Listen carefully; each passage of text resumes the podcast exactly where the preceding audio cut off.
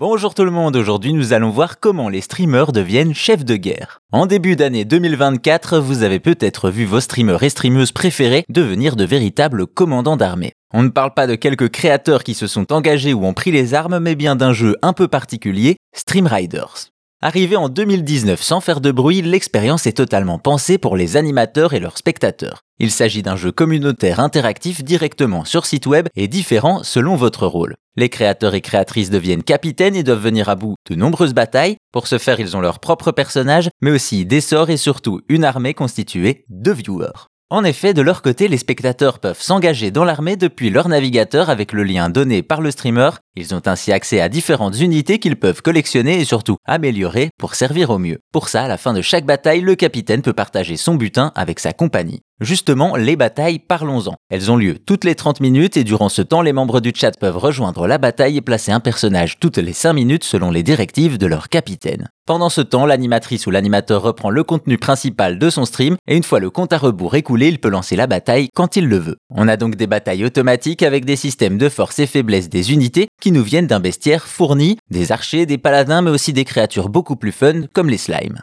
Ainsi, régulièrement, le stream est rythmé par des batailles menées pour la gloire de la chaîne et l'impact est fort. Streamers et viewers peuvent jouer main dans la main, ce qui a un avantage certain, renforcer l'engagement de la communauté.